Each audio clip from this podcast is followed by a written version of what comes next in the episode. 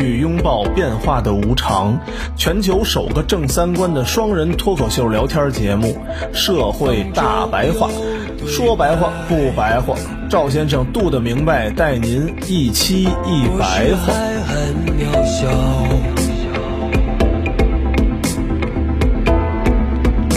希望会微笑。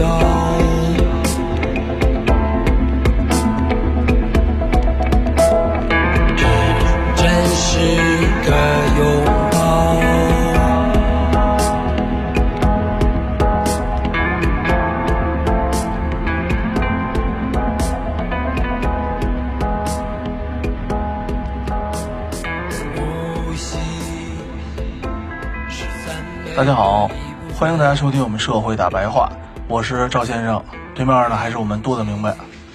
大家好，上次呢，我们通过现在最热门的这个电影《姜子牙》，对吧？也是大家争议比较大的这么一个片子。然后咱们聊了聊我们这些理论上的一些东西。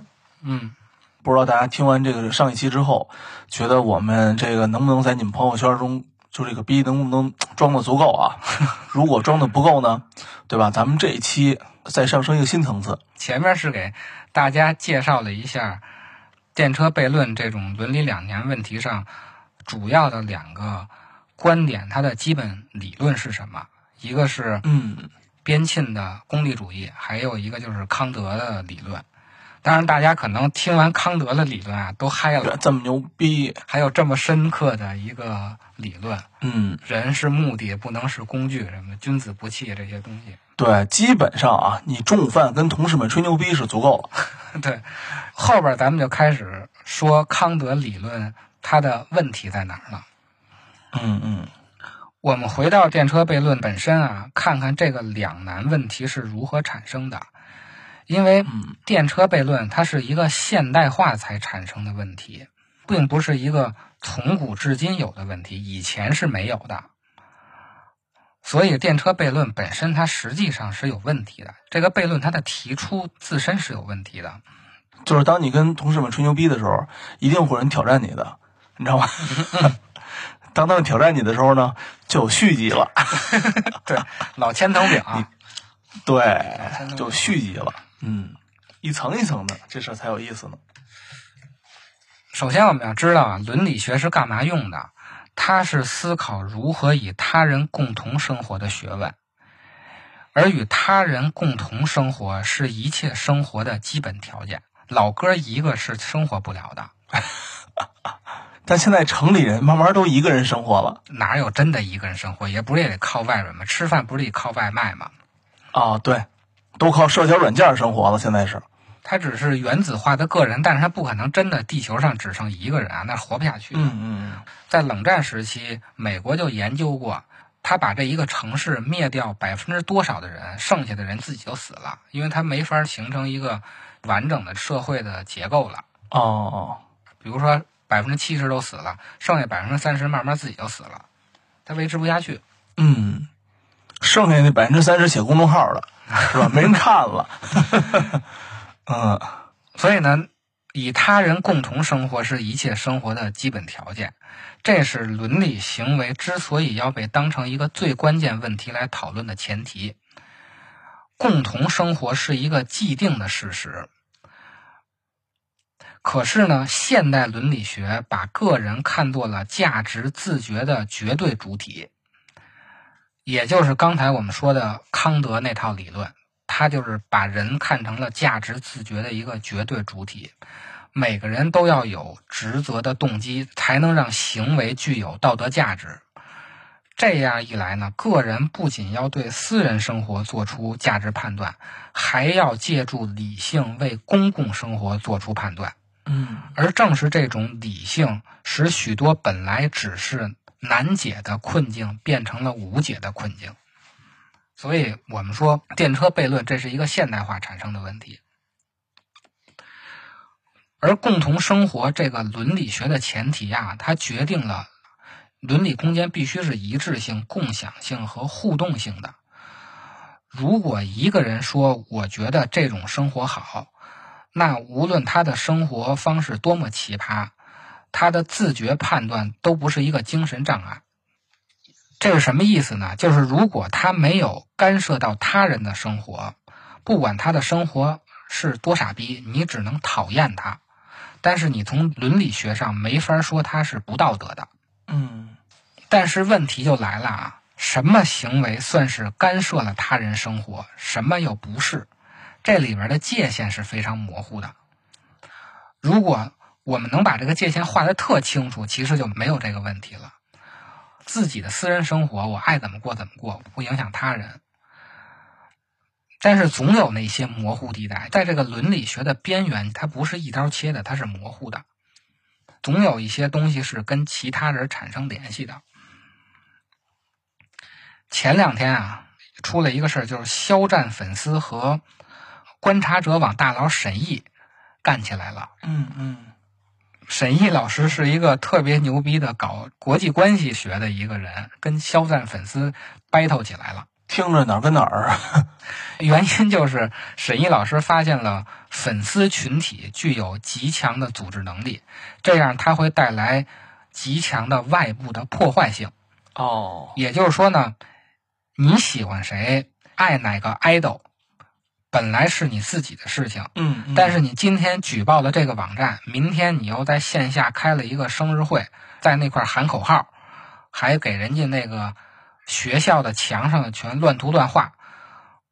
实际上，对于别人来说，就认为你是干涉了他人的生活。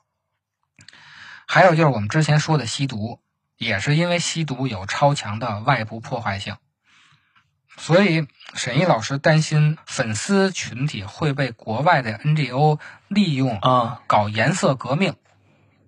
哦，NGO 就是政府 NGO 就是非政府组织，啊，非政府组织。美国的很多 NGO 它的背后都是 CIA，CIA 就是咱看那个警匪片那个吗？中情局，中情局啊，对，咱们中国以前管它叫特务，搞地下活动的这些人，由 CIA 出钱弄了一些 NGO 到国外去忽悠那帮年轻人去搞颜色革命。年轻人被压迫的太狠了，你们一定要反抗啊，要民主啊，要自由啊，这帮人就上街了。嗯嗯嗯，很多的东欧国家，包括一些那个阿拉伯国家，全是被这些 NGO 搞的。说白了就是被 CIA 搞的。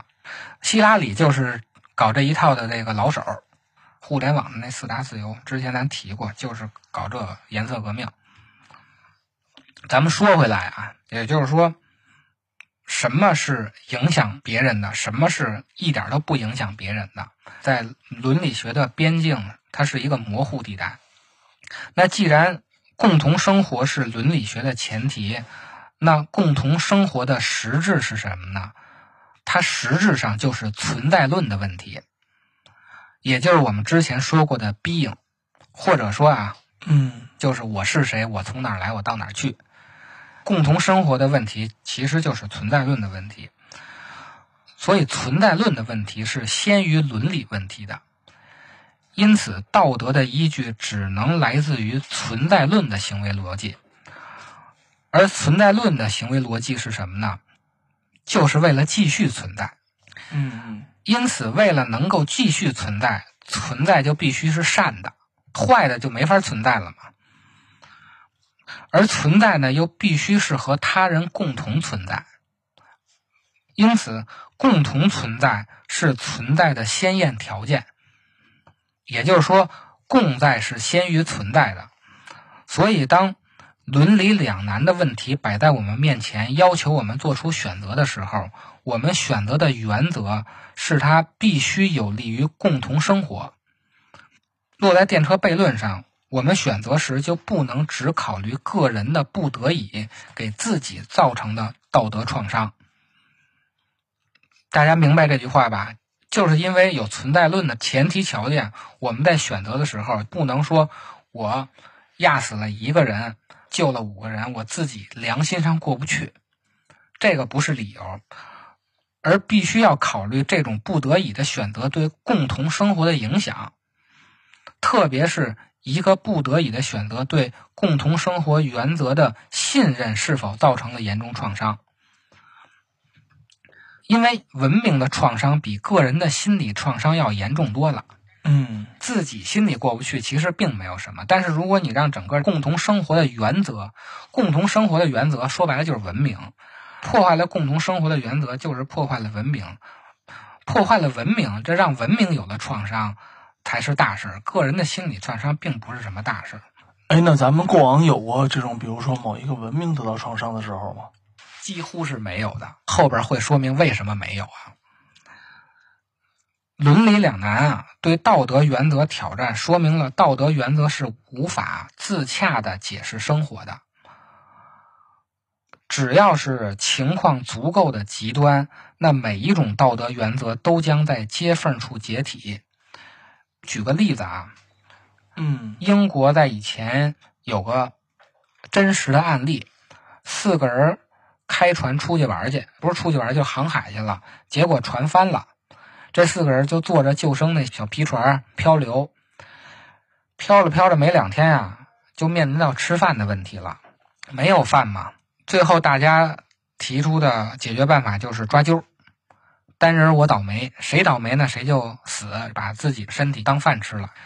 但是这里头啊，其中有一个人不同意，他不想抓阄，结果呢，就是另外三个人合计合计就给他杀了，你也甭抓阄了，最后把他吃了。比较奇迹的就是啊，最后这三个人还真活下来了。呵，按说你飘着飘着吃一个人儿，你要没得救，那就再吃一个人儿，最后可能吃了剩一个人也没得救，那四个人就都死了嘛。嗯他这个比较奇迹的就是有三个人都活下来了，活下来以后呢，回去还说了实话了，就说我们确实在当时不得已的情况下，给那哥们儿给宰了，给吃了。这时候啊，大家就开始讨论该不该给这三个人定罪了。嗯嗯像这种情况就是极端情况导致的道德原则解体，只有在那种极端的情况下，道德原则才会解体。所以，虽然啊，那是一种极端的状态，但是实际上它只是导致了道德原则那个状态下无能为力，其实并不会导致道德原则就此崩溃。也就是你刚才问的，文明有没有得到创伤，实际上是没有的，因为那种极端状态并不是一个常态，它是一个非常态。所以在非极端的状态下，道德原则一直是管用的，所以文明并没有因此受到什么创伤。为什么会这样呢？就是因为虽然道德系统的内部有矛盾，可是咱们生活同样是存在各种冲突的。正是因为道德系统内部存在着伦理的不同选项，才得以让咱们可以应付各种各样的生活。赵廷阳老师呢，管这种现象叫伦理的分叉。伦理为什么会分叉呢？是因为时间会分叉，也就是咱们现在理解的平行空间。说平行空间，大家比较好理解。这个赵天阳老师是个啥人？给大家分享一下呗。搞政治哲学和形而上学的大佬，特别牛逼，哦，还在世吗？活着呢，活着呢。伦理为什么会分叉？就是因为时间会分叉，也就是咱们说的平行空间。每一个分叉的时间都面向各种可能性的未来，可是人们的生活呀却是线性的，是单线程的。对于咱们本身实际的生活，其实是单线程的。咱们只有思想上、意识上对时间是多线程的。所以人只能选择一种可能性，而不能多选。因此，选择未来或者说对多种可能性的取舍，就成为存在论的根本问题，嗯也就是伦理学的问题基础。在别无选择的自然状态下呀，自私就是自然。这个时候，一切道德概念都没有什么意义。可是，在共同生活的存在状态，每个人的选择都直接或间接的干涉了他人的未来。于是呢，时间的分叉就变成了道德的分叉。在这个时候，伦理两难的问题就出现了。也就是说，我选择左还是选择右，不是我自己的事儿，它会干涉到其他人的事儿。嗯嗯选择左还是选择右，这种分叉是时间的分叉造成的。时间的分叉，因为你这种选择直接或者间接的干涉了他人，那时间的分叉就变成了道德的分叉。出现道德分叉，那就出现了伦理两难的问题。我们再回到电车悖论的问题上，大多数的人选择的结果，那就是功利主义的那个死一个，嗯而不是康德提出来的，就算是为了幸福，也不能把人当手段这个选择。这是因为啊，在道德无法两全的时候，人们都是用某种算法来寻找他在伦理之外的某种加分项的。嗯这种加分项，它可以是政治的，也可以是宗教的，也可以是美学的。那为什么大多数人都采取了功利主义的方式呢？嗯因为电车悖论给出的参考项就只有数字，它没有具体的其他因素。左边是五个人，右边是一个人，你到底是压五个人还是压一个人？嗯，这不是废话吗？大家判断的参考项只有数字，就是五和一，所以这就导致人们只能依靠数字来判断。而实际上呢，现实生活中每个人都是具体的存在的，人的具体性包含着大量的信息和意义。在伦理两难的实际情况中啊，人的具体性才是我们做出判断的一个重要理由。而电车悖论则是屏蔽了人的具体性，不知道他们的种族、性别、年龄。如果这个问题变成了左边那一个人是我哥们儿，右边那五个人我不认识，那肯定我压死那五个人啊。这也就是咱们中国人常说的具体问题具体分析。可是他没有具体问题，他把那人的具体性全给屏蔽了，就剩一个一和五，那大家就选择那五。这么一看啊，电车悖论并不是一个伦理两难的问题，他把人的具体性屏蔽掉了。那数字就是人们在伦理之外唯一可以利用的判断抓手。而且，就算像康德那样通过哲学论证了某种道德上的道理啊，人们也是只知道它是对的。在实际应用上也不一定非按照这个原则去实行，因为伦理的理由并不是唯一的理由，政治、宗教、美学的理由同样是选择的理由。生活呀是一件复杂的事情，所以实际生活中每一个选择必定是一个复合型的理由，并不是伦理一个理由。对，所以，实际上，电车悖论看似是伦理两难，实际上是一种现代哲学上的矫情。实际生活中很少出现真正的两难。电车悖论只有两边的人数相等时，才会真正的出现两难。左边有五个人，右边有五个人，那这才是两难的。或者左边一个人，右边一个人，左边是一个人，右边是五个人，这没有什么两难的。而且啊，如果不屏蔽人的具体性的话，人们还是会根据其他的理由做出选择的。比如啊，唐山大地震，冯小刚拍那片子，不有一个救男孩还是救女孩吗？如果屏蔽性别，那确实是两难的；如果不屏蔽性别，女主角就是根据重男轻女的理由来选择了救男孩。这种选择呀，你只能说它是困难的，而不能说它是两难的。因为它有一个具体性，人根据具体性选择了救男孩。虽然啊，救五个人的正当性不能证明救一个人的正当性。其实功利主义也不是觉得牺牲一个人就比牺牲五个人更正当，它其实是在牺牲一个人还是牺牲五个人都不正当的情况下，觉得牺牲一个人更划算。这是不得已的选择，这种不得已的选择呀，其实并非功利主义的最大福利原则，它恰恰是依据道德的最小伤害原则。而这种哲学假设呀，取消了人的具体性，人就变成了数字。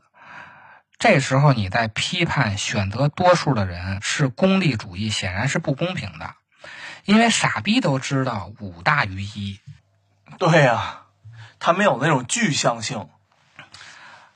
那么，为什么明显的五大于一，忽然通过一系列的骚操作，它变成了五等于一呢？我们只要给等式两边乘上一个系数，它就变成了等式。这个系数就是人权，嗯，人权。因为人权假定了每个人的生命都是绝对至上的，它超过了一切其他价值而变得不可比较。个人的价值甚至于大于了集体和国家、社会甚至文明的价值。那么五乘以无穷和一乘以无穷，那两边就都是无穷。这个时候，五就等于了一。人天生就有生存的权利，这事儿那就你必然是个无穷啊。那无限大的人权又是怎么产生的呢？咱们就要说一下姜子牙这个动画片里抛出的第二个问题了，就是他斩断了天梯嗯，让人真正自己有了人权。啊，嗯，以前人权是我给你的，比如皇上给你的，皇上说，哎，你这命是命就是命。现在呢，对吧？你生下来你就有这个人权。人是神圣不可侵犯的，无限大的人权就在于人斩断了和神的联系。关于这个问题啊，我们就要从唯心论说起了。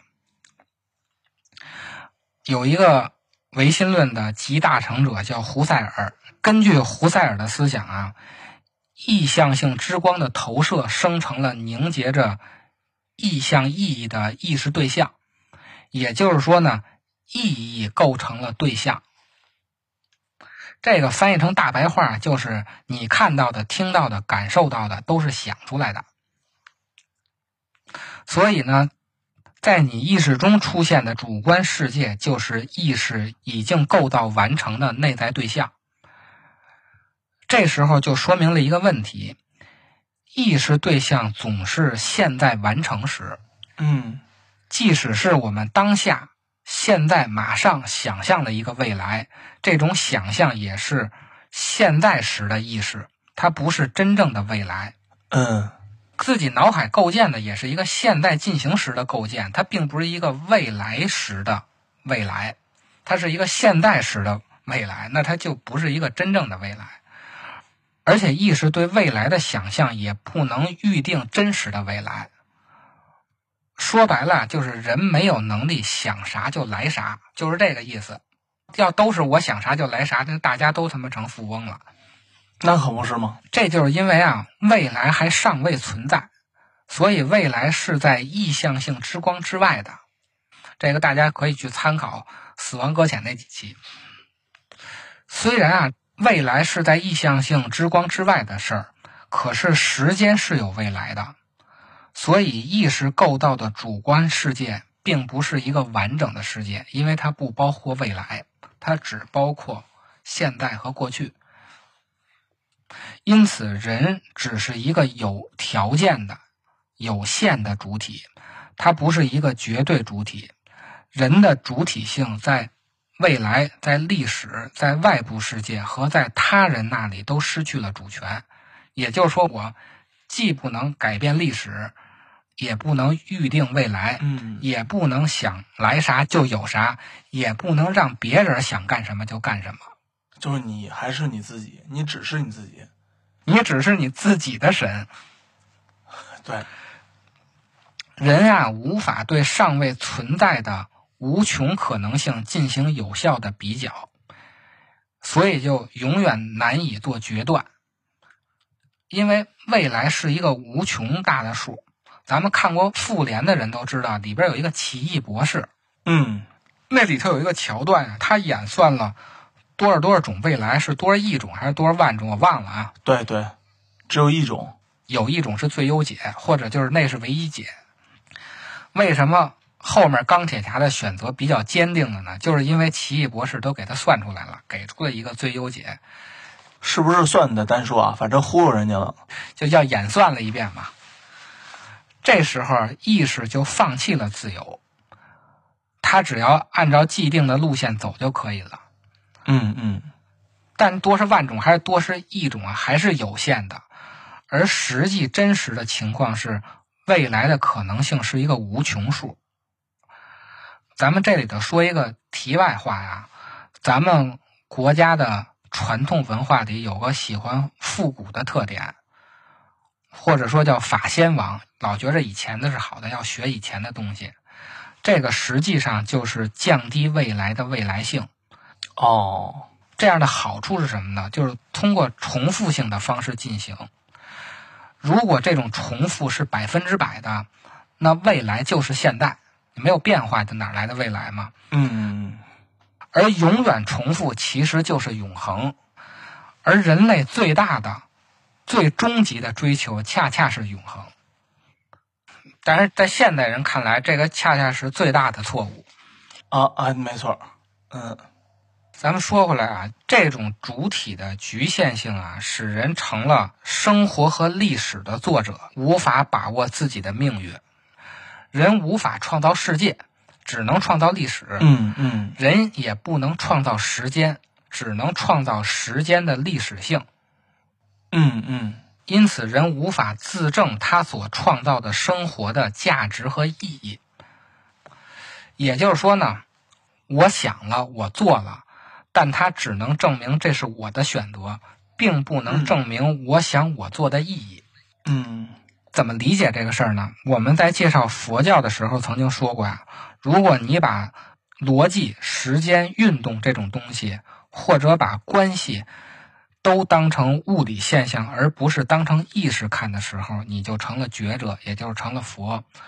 我们把这个东西反过来想的话。在神的眼里，逻辑学和物理学是一样的，思想和事物是一样的，这样你才能创造世界。因为世界不光是要创造一个物理世界，包括运动的规律、时间这种概念、空间这种概念，也也是必须要创造的。嗯，充足理由律和逻辑规律和物理规律，在神看来都是一个规律，所以只有神能创造世界。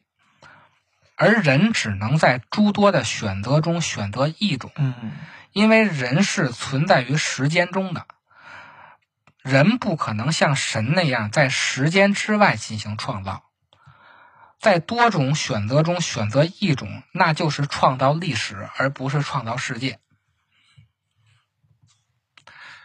而人权发明出来以后啊，绝对化的人权就被赋予了超出人的。概念的神格，人权就变成了人的神学。无限性、绝对性和至上性这种东西，并不是属于人这种有限存在的。人的有限性匹配不上无限性的概念，所以人的神学是一种存在论的荒谬。人的存在不得不依存于他人，因此呢？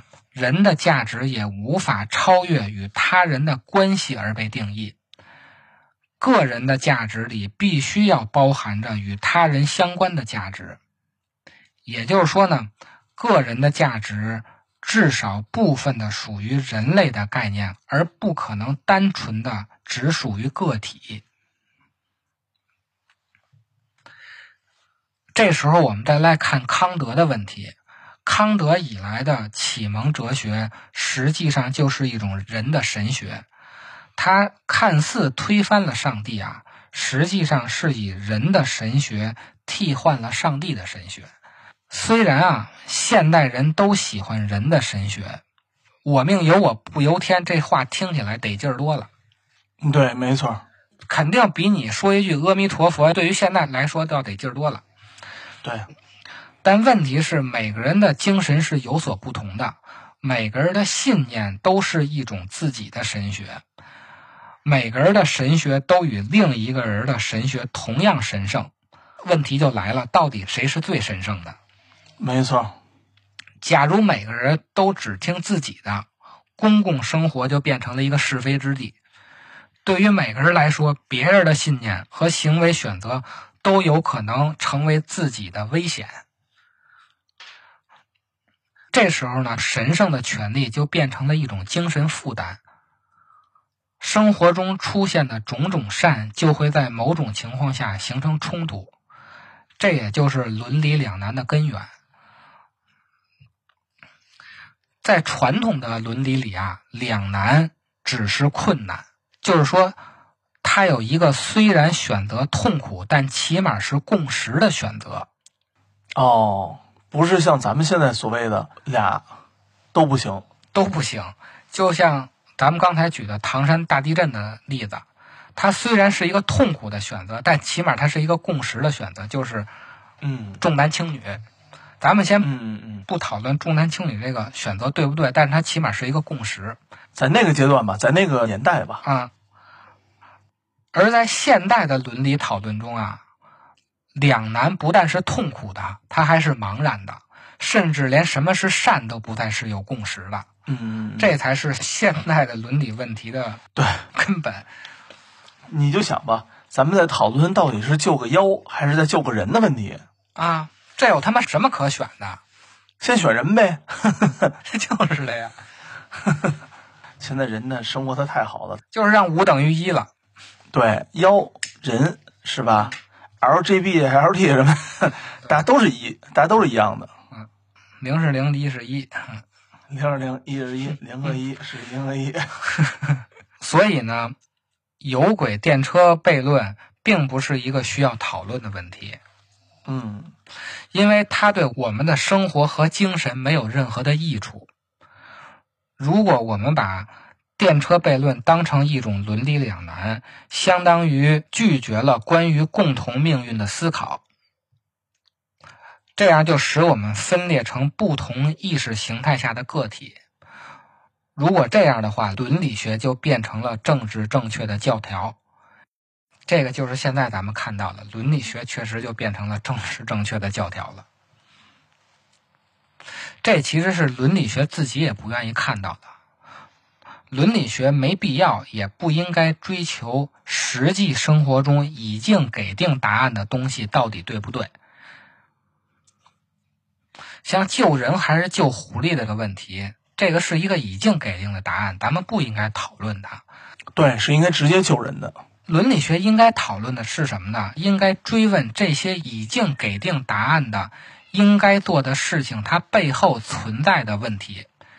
这些问题中，什么才是对生活有意义的？这才是伦理学应该去讨论的。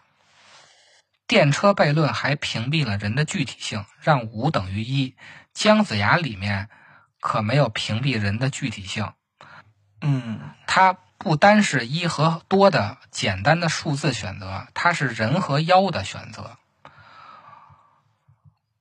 所以它并没有屏蔽人的具体性，那就是一个更明显的选择。